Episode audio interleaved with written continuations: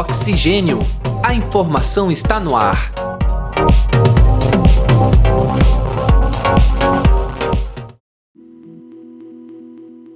Olá, caros ouvintes.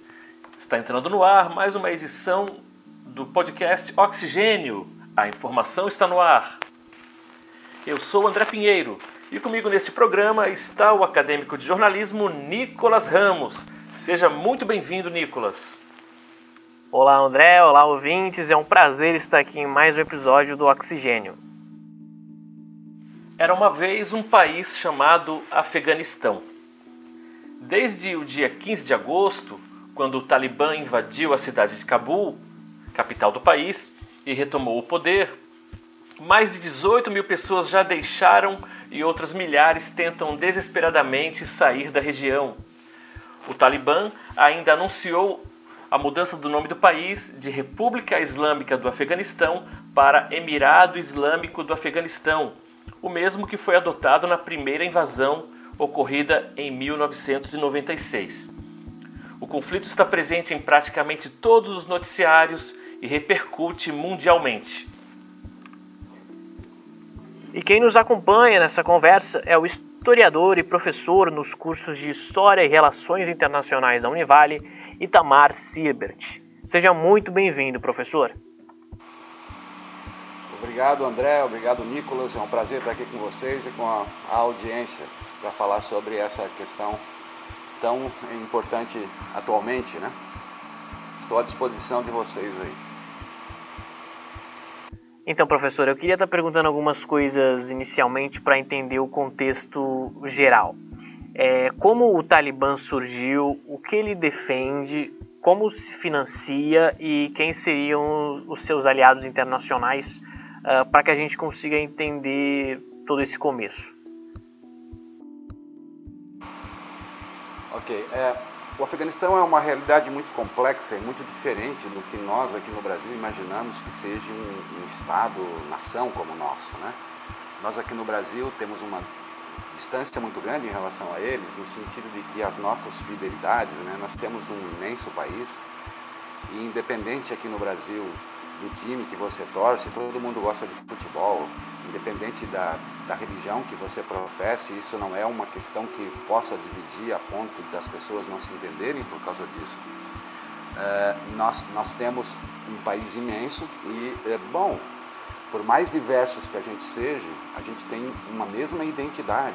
A gente tem essa identidade de ser brasileiro. A gente, uma das identidades que nós temos, né, é o fato de que nós pertencemos a este país e nos sentimos brasileiros. Então, um, um, Estado chamado Brasil não é apenas um Estado, ele é uma nação. Né? Esta realidade não, nunca foi um fato no Afeganistão. Eu acho que esse é o primeiro ponto né, para as pessoas poderem entender. O Afeganistão é formado fundamentalmente por tribos, por famílias tribais muito extensas, onde o antagonismo entre elas é muito forte, porque o país ele é recortado por montanhas na maior cordilheira do mundo, que é do Himalaia, é numa extensão do Himalaia, as montanhas Kandahar. Então 80% do país é montanhoso. E, é, bom, as populações vivem é, esta realidade tribal. Então são centenas de tribos que falam centenas de dialetos e falam dezenas de línguas.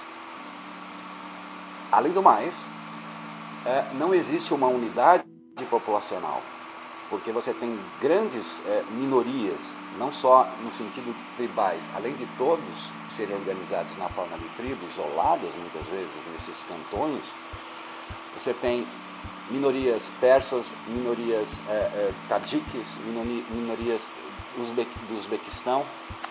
Você tem uma grande maioria pasto.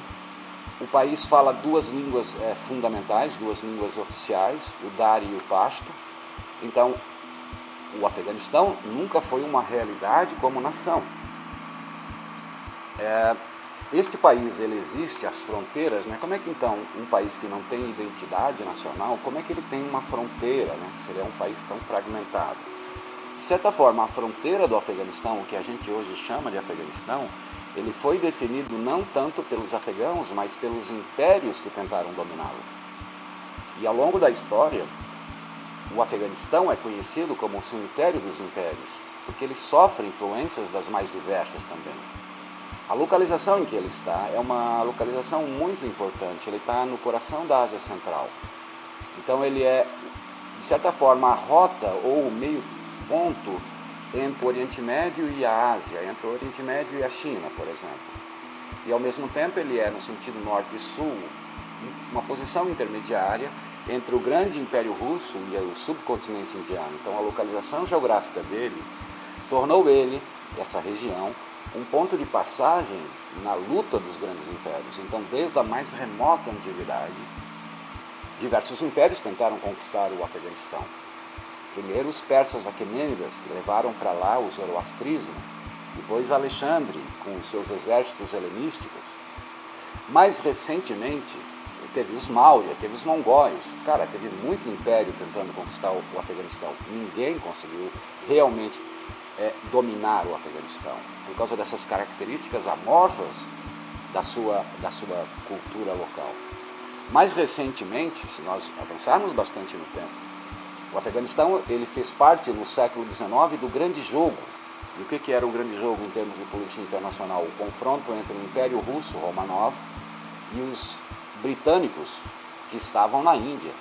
Então o Afeganistão ele foi mais ou menos formado enquanto território pelas disputas entre russos e britânicos que resolveram criar nessa região difícil de dominar um estado tampão.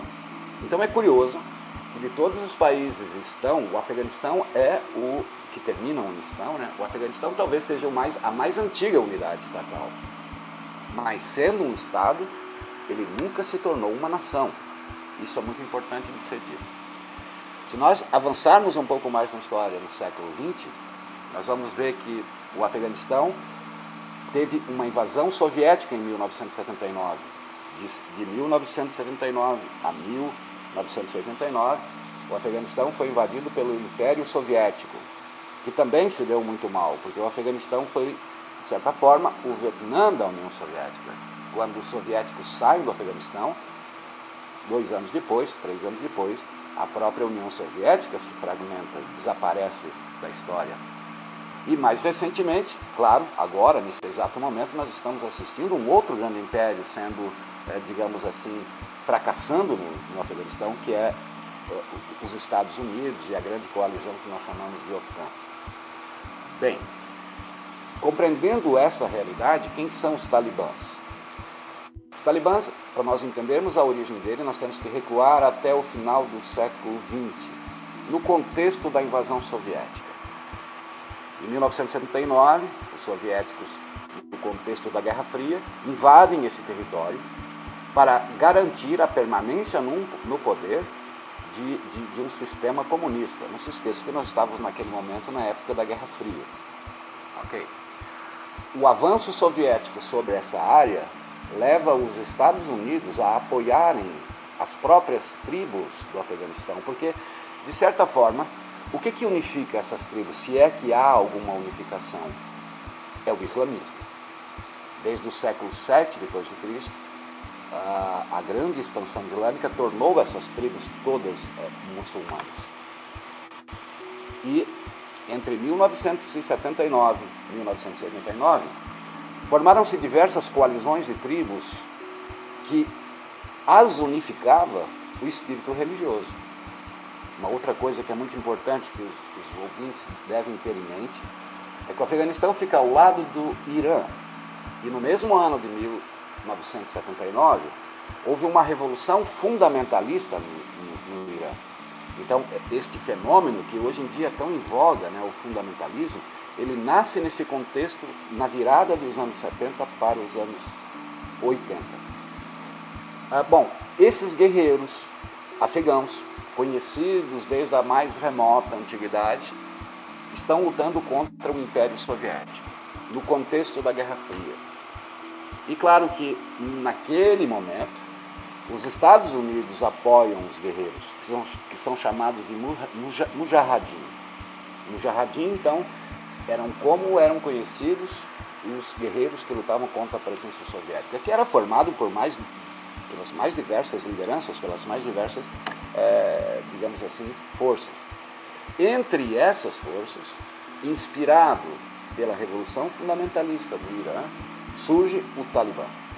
O que é o Talibã? O Talibã, então, é um dos grupos que luta contra a presença soviética. Como que ele surge? Ele surge por inspiração do wahabismo saudita. De certa forma, Talibã significa estudante. Então, se todos eram muçulmanos, os talibãs, eles não só são muçulmanos, mas são muçulmanos que procuram estabelecer um ordenamento baseado no fundamentalismo da Sharia, ou seja, se eles tomarem o poder, eles vão implantar a lei islâmica, ou seja, recuar aos fundamentos do, do, da religião em que eles professam em termos de ordenamento eh, jurídico político. Quando é que os russos saem do Afeganistão? Os russos saem em 89. E ao saírem os russos, ao saírem os russos, esses diversos grupos que lutavam em comum, que lutavam juntos contra o inimigo comum soviético, passaram a disputar entre si quais deles, ou qual deles, ou qual dessas confederações iria tomar o poder no Afeganistão. E em 1996, o grupo que tomou o poder foi justamente o Talibã. E ao tomar o poder, o Talibã implanta o que nós chamamos da Sharia como ordenamento político jurídico. Se tornou um Estado fundamentalista muito, muito radical. Talvez o mais radical Estado eh, com essas características até aquele momento. De 1996 a 2001, o Afeganistão foi regido, foi dominado foi controlado, governado por, esta, por este ordenamento jurídico do Talibã. Professor Itamar, é, para ampliar um pouco esse contexto, né? Qual a leitura que a gente deve fazer da invasão dos Estados Unidos no Afeganistão? Sim. Sim. Bem, a partir do momento, é, a partir do momento que o Talibã toma o poder no Afeganistão, Naquele momento, naquele contexto, em 1996, em 91 é, houve a, a, a, primeira guerra do Golfo. Né? Saddam Hussein, o ditador lá do Iraque, havia invadido o Kuwait. E para expulsar Saddam Hussein do Kuwait, os Estados Unidos montaram bases militares na Arábia Saudita. Este fato, para quem era fundamentalista islâmico lutando lá no Afeganistão, entre eles estava um, um camaradinha chamado Osama Bin Laden. Isso para eles significava uma, uma, uma, verdade, um verdadeiro, uma verdadeira conspurcação da lei islâmica, porque a Arábia Saudita era uma terra santa. Então, aquele, aquele, aquele mesmo grupo que lutava contra os soviéticos, em 1993, estando no Afeganistão, Osama Bin Laden convocou uma charria contra os Estados Unidos. O que é uma, uma jihad? O que é uma jihad? Uma luta santa contra os americanos. E em 1993, depois dele declarar isso, essa luta santa contra os Estados Unidos, lá no Afeganistão, a partir das suas bases no Afeganistão, houve o ataque ao World Trade Center, que houveram dois ataques ao World Trade Center. Um com aviões, que todo mundo conhece, e em 93 com um furgão carregado de dinamites que explodiu embaixo das Torres Gêmeas, mas o prédio não caiu.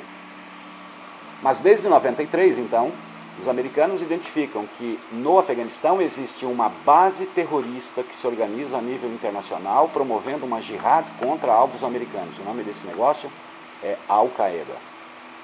Então, uma coisa é o Talibã, que está no poder, é um grupo islâmico fundamentalista. Ele controla o Estado afegão. E ele permite que muçulmanos radicalizados de todo o Oriente Médio treinem em seu próprio território. Então, desde 96, quando o Talibã opera o governo afegão, se constroem diversas bases da Al-Qaeda.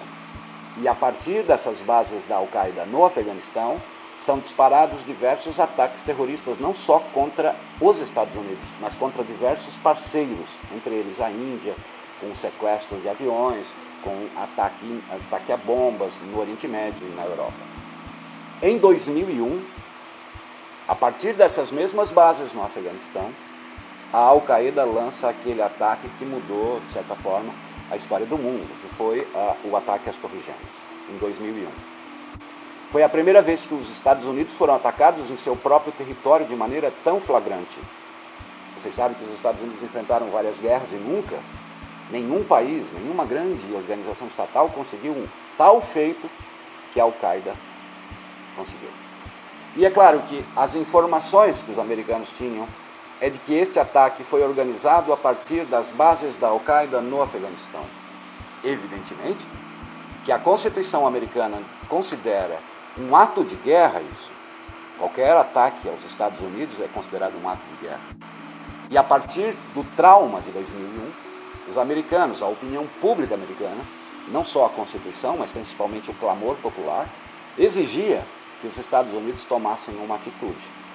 Então, em 7 de outubro, o ataque foi em 11 de setembro, em 7 de outubro, os Estados Unidos, invocando a Constituição e invocando também as suas alianças com a OTAN, a Aliança Ocidental, começou a invasão do Afeganistão. Em dezembro de 2001, o Talibã foi derrubado do poder no Afeganistão.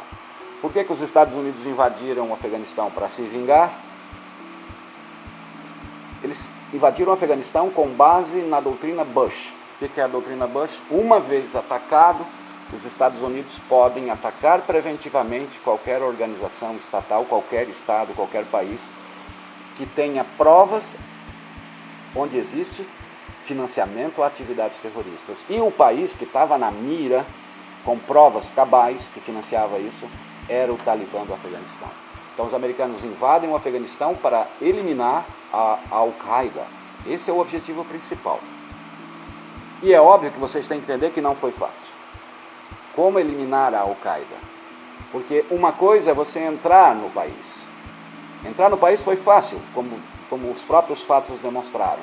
Em dezembro, as principais cidades do Afeganistão estavam sob controle da OTAN e, e dos Estados Unidos. Uma coisa é controlar as cidades do país, outra coisa é bucho, e controlar o território. Porque o Talibã e a Al-Qaeda se esconderam nas zonas montanhosas, principalmente na região sul do, do, do Afeganistão, que faz fronteira com o Paquistão. Então foi muito difícil eliminar a Al-Qaeda, principalmente o seu mentor, que é Osama Bin Laden. Estados Unidos levaram 10 anos para eliminar Osama Bin Laden. Apenas em 2011, durante a administração Obama, é que o Bin Laden foi é, é, morto, como todo mundo deve saber. A Al-Qaeda sofreu, de certa forma, uma desestruturação no Afeganistão.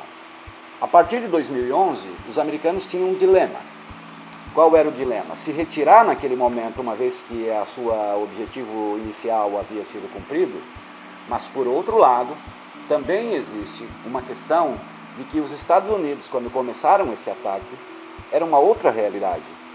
Naquele momento, em 2001, os americanos se imaginavam como a única potência mundial, porque havia terminado a Guerra Fria, a década de 90 foi uma década de extremo otimismo, que todo mundo falava em globalização. E a globalização era a globalização do livre mercado, da democracia ao estilo ocidental.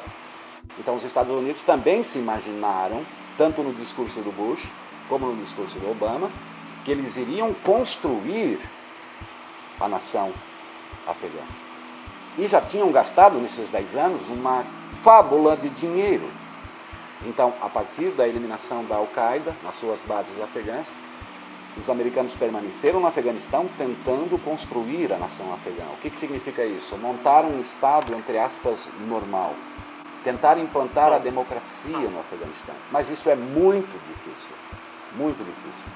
Ao longo dos 20 anos em que os americanos permaneceram lá, eles gastaram aproximadamente 2,2 trilhões de dólares. Uma fábula de dinheiro mas não conseguiram atingir este objetivo fundamental, porque nas áreas periféricas do país, nas áreas rurais, montanhosas e tribais, sobreviveu o Talibã.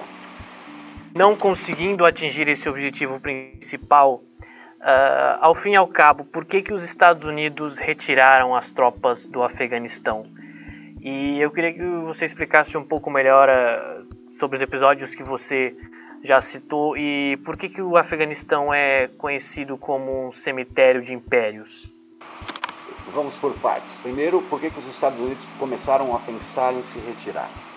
Porque eles invadiram em 2001. Então toda a administração Bush, Bush filho, de 2008, os Estados Unidos já estavam cientes que essa era uma guerra difícil. Essa era uma guerra que exigia muitos esforços, exigia muitas vidas americanas. E a guerra ao terror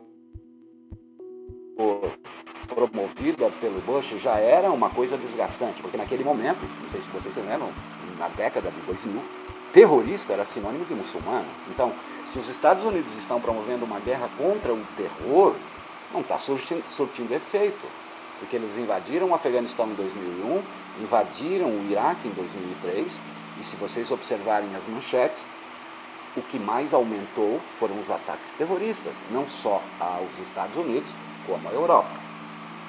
Mas os Estados Unidos são uma democracia. Então, em 2008, houve a troca da administração. Os Estados Unidos, os americanos que votavam no Partido Republicano, colocaram no poder o Obama, colocaram no poder os democratas. E os democratas tentaram mudar a imagem que os americanos, a tática que os americanos tinham de usar a força bruta apenas. A primeira viagem de Obama vai ser para o Cairo, ele tenta vender aos, aos mundo, ao mundo muçulmano a ideia de que os americanos vão mudar a sua tática, que vão tentar ter uma visão de que o mundo árabe não é, não é inimigo, que o mundo árabe pode conviver perfeitamente bem com as ideias é, democráticas. Isso vai resultar, por exemplo, na Primavera Árabe em 2010. Mas fundamentalmente vocês têm que entender o seguinte: o grande objetivo ainda continua sendo o mesmo em 2008, que é matar Osama Bin Laden. Osama é morto em 2011. Ele é morto no contexto da reeleição do Obama, e o Obama foi reeleito com grande vantagem. Mas o segundo mandato de Obama, as coisas começaram a ficar é, insustentáveis. Em 2015, os americanos estão numa crise econômica por causa da crise de 2008. Os seus parceiros europeus estão, estão sendo atingidos por uma grande onda migratória, ou seja, além da recessão econômica, da crise econômica, você tem problemas de imigração, crescimento de tensões é, xenófobas em diversos países europeus por causa dessa migração. Ou seja, o eleitorado americano em 2016 está cansado dessa guerra. Essa guerra começou com um nome muito pomposo, Sentinela da Liberdade. Mas em 2016 os americanos estão pensando, essa guerra não tem fim. Qual é o objetivo dessa guerra? sendo que o próprio país está sofrendo com regiões que estão claramente, em termos econômicos, num processo de decadência. Então, os americanos querem se retirar do Afeganistão. E esse é o contexto da eleição de 2016 que vai levar ao poder o Donald Trump. Uma das bandeiras do Donald Trump, ao ser eleito, era dar a resposta a essa frustração americana de gastar bilhões de dólares num país distante, com resultados pífios, com resultados absolutamente insatisfatórios. Então, uma das bandeiras do Trump, vocês sabem, é fazer a América grande de novo, mas o lema era America First, ou seja, América em primeiro lugar. Primeiro vamos tratar dos nossos assuntos, para depois tentarmos resolver e implantar democracias em outros lugares. Então, uma das bandeiras do governo Trump era fazer alguma coisa para retirar os americanos desse atoleiro em que eles se, se envolveram. Porque já estava claro que era praticamente impossível você criar artificialmente uma democracia afegã. E aí, é claro, Donald Trump não é um político tradicional. Donald Trump é mais que tudo um empresário. E a característica fundamental da administração Trump foi a, foi a tentativa de negociar. Não se esqueçam que ele se encontrou com o ditador da Coreia do Norte, algo que seria impensável para estabelecer um protocolo de controle de armas. Pode não ter dado certo, mas ele também vai estabelecer contatos com o Talibã. Porque o Talibã nunca foi eliminado. A guerra nunca terminou. Era praticamente impossível os americanos eliminar o Talibã das áreas mais remotas e recônditas do Afeganistão. E Claro que essa negociação ela tem efeito. O Talibã monta um escritório no Catar E a partir do escritório do Catar, o governo americano negocia com o Talibã. E ao negociar com o Talibã, eles fazem um acordo.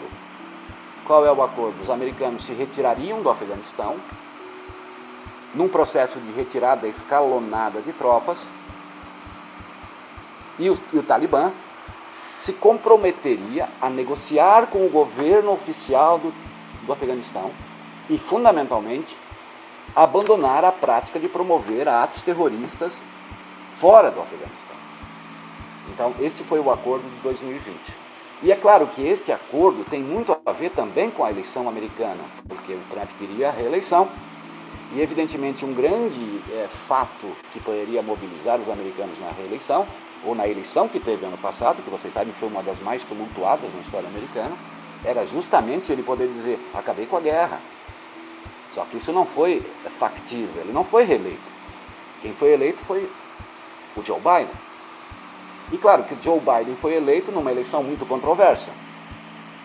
Os problemas que ele tinha que enfrentar eram a migração, e vocês sabem que, bom, fundamentalmente ele manteve a mesma política que o, anterior. E o outro problema é a, é, é, é a guerra do Afeganistão. Em abril deste ano, de 2021, mesmo tendo informações de que o governo legal do Afeganistão não iria resistir muito tempo, o Biden anunciou a retirada das tropas e fixou uma data, 31 de agosto. Então, em 31 de agosto não haveria mais tropas no Afeganistão.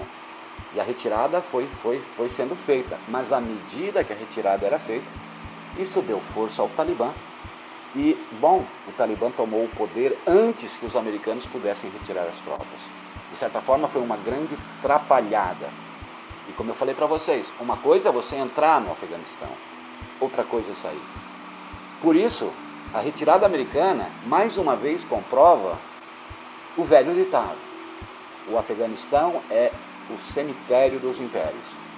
Os persas tentaram, os gregos tentaram, os indianos Maurya tentaram, os mongóis tentaram, os Romanov russo tentaram.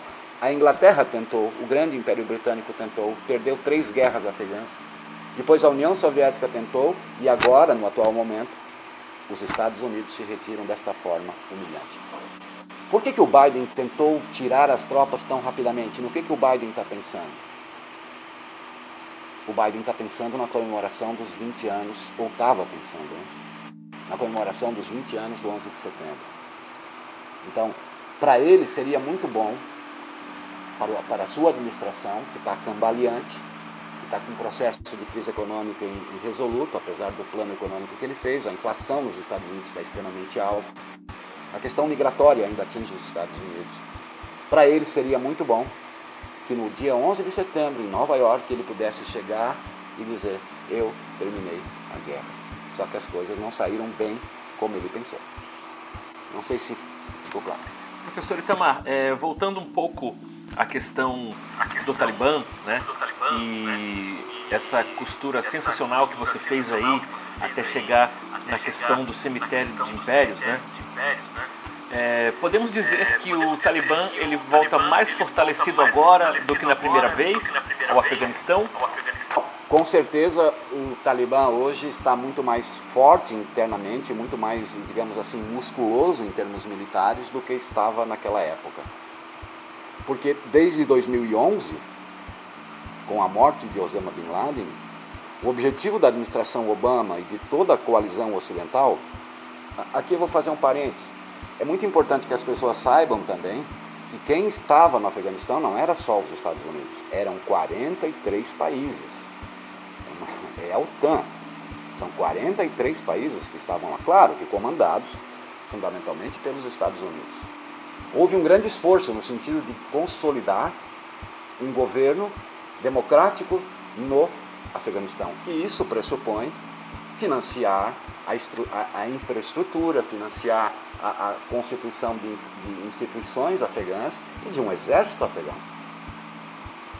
Então o exército afegão chegou a ter, tinha 300 mil homens, era um exército, porra, considerável, um exército bem, muito bem armado com as armas mais modernas, com tanques, com mais ou menos 250 aviões. Só que este governo nunca cativou corações e mentes afegãs. Ele funcionava razoavelmente bem nas grandes cidades, mas a sua efetividade nas áreas rurais era praticamente nula. E nessas áreas rurais era justamente onde estava o Talibã. Então, por mais que a Aliança Ocidental tentasse estabelecer uma nation building, como se fala em inglês, o governo do Afeganistão nunca foi efetivo. Havia muita corrupção, muita corrupção. Havia muito desvio de verbas, havia muito pouca, como é que eu vou dizer, efetividade em todos esses esforços. Além do mais, o exército afegão era constituído por pessoas que vinham de tribos diferentes, que eram mandadas em batalhões para locais que não eram das suas tribos. Então, quando os Estados Unidos, a partir do anúncio de Biden, começou a retirar as tropas efetivamente, este exército praticamente não resistiu. Porque, de certa forma, o cara não vai resistir por uma terra que ele não considera que é terra dele. É, é como eu falei lá no início. Não existe uma consciência nacional. A consciência é que você deve ser fiel, em primeiro lugar, à sua tribo, à sua religião, enfim. E esse é o problema. O Afeganistão hoje está mais forte por quê? Porque a rapidez com que ele tomou o controle permitiu a ele ter acesso aos arsenais, ao arsenal do então governo afegão. E esse arsenal foi, claro, é, constituído pelo, pela própria presença americana. Então, hoje em dia, estima-se que o Talibã tem aproximadamente 85 mil homens, 85 mil homens, fielmente comprometidos com a causa, e esses 85 mil homens têm um arsenal que é um arsenal impressionante e muito mais forte que antigamente. Uh, durante o trabalho de pesquisa para a confecção do roteiro, eu me deparei com um pensamento que é mais ou menos na base do de que o Talibã é antes de tudo uma organização política que tem o braço militar e esse braço militar usa de métodos terroristas. Então é daí que viria a, a força do, do movimento Talibã. Eu queria saber primeiro se você, que você concorda uh, com esse pensamento e que você comentasse a sua opinião sobre ele. Durante todas, todos esses 20 anos de ocupação, como eu falei, o Talibã resistiu nas áreas rurais. E é claro que ele teve contatos com organizações fora do Afeganistão que patrocinavam isso também. Principalmente havia contatos com a Al-Qaeda do Iraque, que se transformou no Estado Islâmico do Iraque, né? tomou poder a partir de 2013, então havia muitos contatos entre os dois. O Talibã também contava com apoio logístico do Paquistão, porque o Paquistão é um país que ele é um pouco nebuloso. Em áreas do, do Paquistão, no norte do Paquistão, havia campos de treinamento do Talibã. É, o caso Malala, que vocês devem ter ouvido falar, o caso da Malala, né, daquela menina que levou um tiro porque queria que as meninas estudassem, ocorreu no Paquistão, não ocorreu no Afeganistão. E ocorreu em áreas de controle, de certa forma, do Talibã. Então havia apoio internacional. E havia apoio internacional também da Arábia Saudita, não do Estado oficialmente saudita, mas do grupo Wahhabita da Arábia Saudita, que tem muito dinheiro. Eles recebiam apoio externo. No caso do Paquistão, que era um aliado tradicional dos Estados Unidos, nem o próprio serviço secreto americano confiava no serviço secreto paquistanês.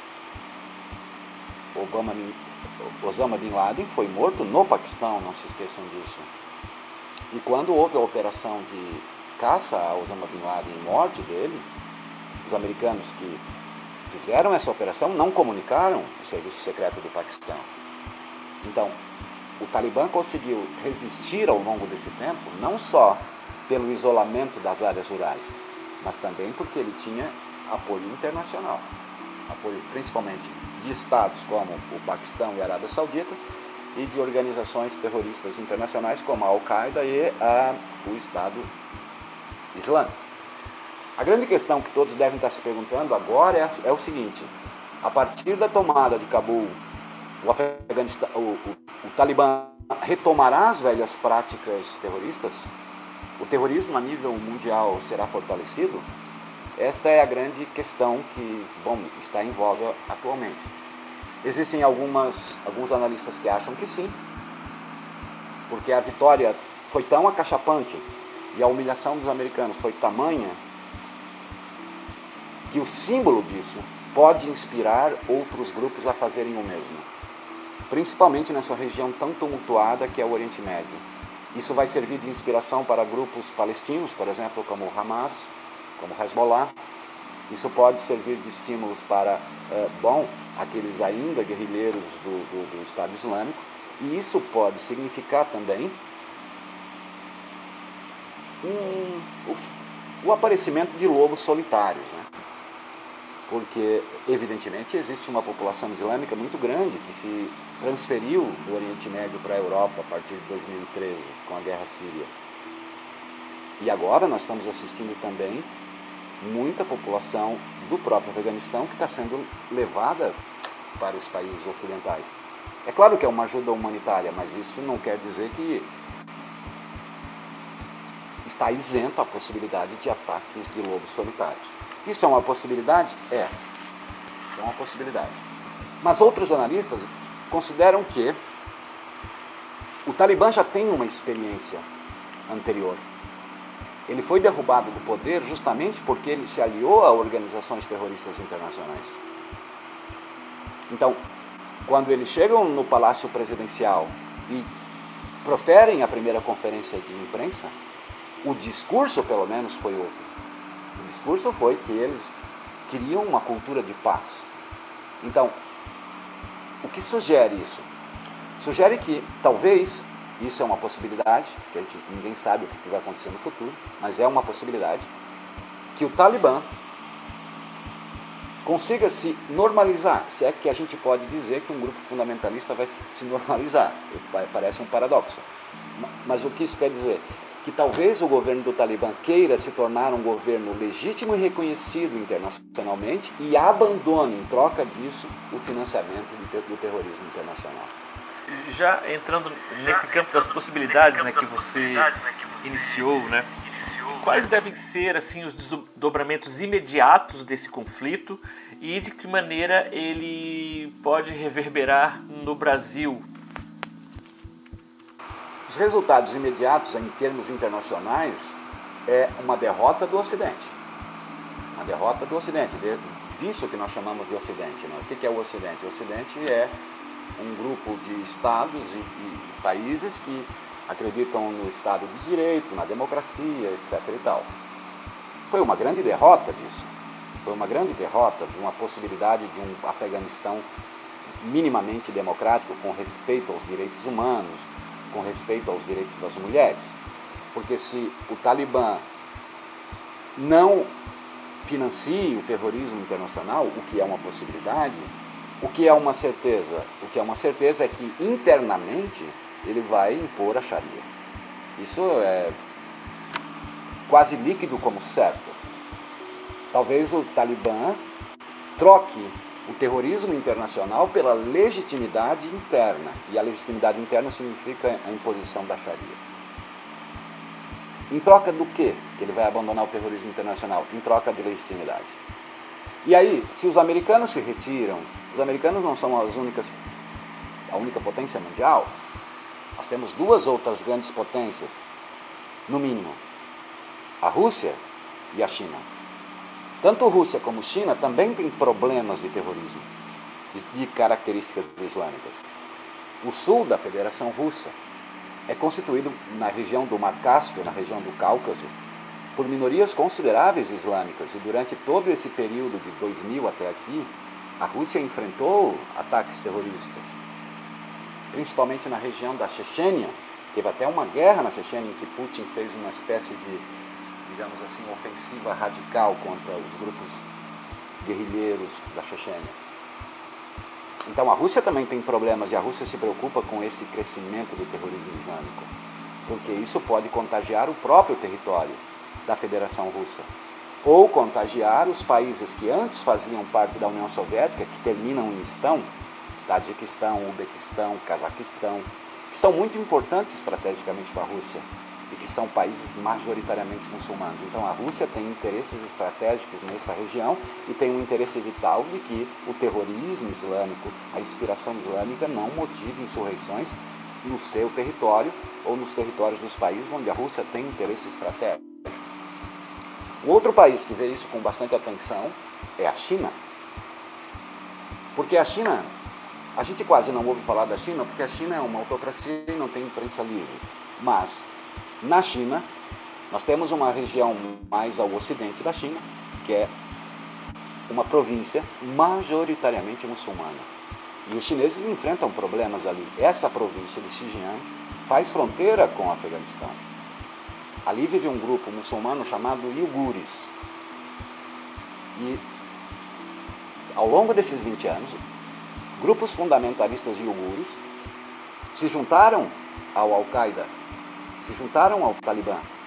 Quando as forças ocidentais entraram no, no Afeganistão, eles encontraram guerrilheiros iogures. E esses iogures fazem ataques terroristas contra a China. Já atacaram a própria, paz, a, a própria Praça da Paz Celestial. Já atacaram estações de trem lotadas com facas. Então, se você procurar no Google, você vai encontrar diversos ataques terroristas de características islâmicas na China. Então a China tem um problema de segurança, que é a, a, a minoria iogura. E desde a ascensão de Xi Jinping ao poder na China, principalmente depois do ataque à estação de trem é, da província, na capital da província do Xinjiang, que matou fundamentalmente chineses, o Xi Jinping viaja a Xinjiang e inaugura uma política de força, que é a criação de campos que os chineses chamam de campos de reeducação, mas que na verdade são campos de concentração. Então a China também se preocupa muito com isso. E não por acaso, com a retirada americana do poder, essas duas potências se apressam em legitimar o governo do Talibã. Porque eles também estão esperando que o Talibã prefira controlar o Afeganistão do que ser contestado a nível internacional por promover o terrorismo. E antes da tomada de Cabul, inclusive, delegações do Talibã viajam a Moscou e são recebidos pelo premier russo e outra delegação viaja a Pequim, que também é recebida pelo Ministério das Relações Internacionais da China. Então, os Estados Unidos saindo, o Talibã vai praticar terrorismo internacional? Talvez não. Principalmente porque os Estados Unidos não são o único interessado em controlar o terrorismo de característica islâmica. Também a Rússia se interessa por isso. Também a China. Além do mais, se o Talibã se normalizar, vai ser um governo extremista, com certeza. Internamente, a população afegã lamento, mas está condenada a viver sobre as leis da Sharia. Isso não vai ser impossível de controlar. Mas, se o Talibã se normalizar, possivelmente significará um avanço chinês, porque o país está completamente destruído, está com uma infraestrutura precária, e o Afeganistão é riquíssimo em termos de minerais. Tem petróleo, mas fundamentalmente tem minerais como ferro, e um mineral, uma, uma, uma jazida, talvez uma das maiores jazidas do mundo, de lítio. Além do mais, como eu falei logo no início, o Afeganistão é uma rota de passagem tradicional entre a Ásia e, o Ocidente e o Oriente Médio. E desde 2013 os chineses estão com um grande projeto chamado Nova Rota da Seda, que tem ramificações pelo norte do Afeganistão e para o sul do Afeganistão. Então o Afeganistão ainda era para os chineses uma, uma área proibida. Talvez a partir de agora nós vamos ter uma presença maior da China nessa região, tentando, é, digamos assim, é, é, reconstruir o país e, claro, é, bom, obtendo os lucros necessários para esse, para esse fim. Talvez uma presença chinesa seja mais notável a partir de agora no Afeganistão. Não digo de imediato, mas a médio prazo isso pode ser uma coisa factível. Um outro país que se interessa muito pelo Paquistão é a Índia.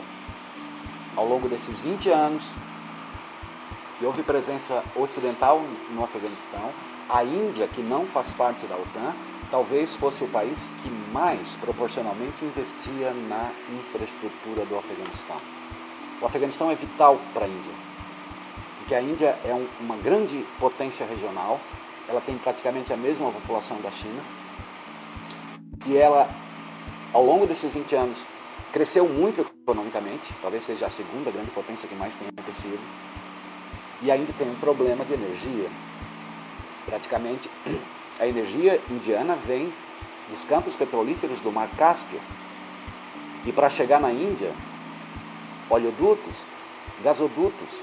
Então a Índia foi o país que mais colaborou com o Afeganistão durante esse período, com investimentos em, infraestrutura. E um outro pronunciamento, o governo do Talibã anunciou que gostaria de continuar tendo a Índia como parceira. Então, evidentemente que nós estamos assistindo uma retirada vergonhosa dos ocidentais, mas isso não significa que o Talibã vai fazer o que quiser, porque o Talibã, o Afeganistão, está cercado por três grandes potências asiáticas, cada uma delas com seus próprios interesses, mas o que as unifica é que o, Afeganistão se mantenha estável. Bom, e depois dessa verdadeira aula sobre Afeganistão e, e Talibã, a gente agradece muito a sua participação, professor Itamar, e abre espaço para as suas considerações finais. Você, você havia perguntado o que isso significa para o Brasil, para a América Latina, não? É, bom, a América Latina e o Brasil, de maneira geral, não tem problemas religiosos. Nós temos muitos problemas, mas, é, bom, é, religiosamente a gente não tem grandes eventos a nível internacional aqui na América Latina. A América Latina é um continente mais ou menos seguro nesse aspecto. Mesmo é, que o Brasil, por exemplo, tem uma grande população de libaneses, historicamente, de orientais e do Oriente Médio ah, historicamente, nunca teve problemas. Ah, imigrantes no Brasil são, como é que eu vou dizer, adaptam-se facilmente à cultura nacional. Nós não temos ilhas, né? nós não temos guetos de população estrangeira no Brasil. A cultura brasileira é, esses terroristas aqui no Brasil é praticamente nulo, praticamente zero. Houve um, um ataque aqui na América Latina a uma uma mesquita, eu acho, na Argentina, mas isso foi um evento isolado. Isso foi o único evento que eu tenho notícia de ataque terrorista aqui na América Latina. Então, o medo de que ondas de terrorismo possam chegar aqui à América Latina é pouco provável, pouquíssimo provável. Então, assim, para o Brasil em si, é, bom, o Afeganistão não era uma área de interesse brasileiro, o Afeganistão não tem saída para o mar, praticamente nós não temos nenhuma, nenhuma, nenhuma vinculação direta com o Afeganistão. Tá certo? Então, é mais uma vez, a gente agradece ao professor Itamar Siebert pela sua disponibilidade, é, por nos ofertar essas, não esta, mas foram várias aulas de História é, e Relações Internacionais é, no mesmo programa. Então, assim, é, é, é muito importante e é muito válido estarmos aqui e repercutirmos esses assuntos que estão pulsando na atualidade. Agradeço também a você, caro ouvinte, cara ouvinte do nosso podcast, e voltamos na próxima semana com mais uma edição do podcast Oxigênio. A informação está no ar. Obrigado pela audiência e nos siga em oxigêniopod em todas as redes sociais. Produção e apresentação André Pinheiro e Nicolas Ramos. Edição Bruno Portes. Uma produção do projeto de extensão Oxigênio, Central de Podcasts. Universidade do Vale do Itajaí, Escola de Artes, Comunicação e Hospitalidade, curso de jornalismo.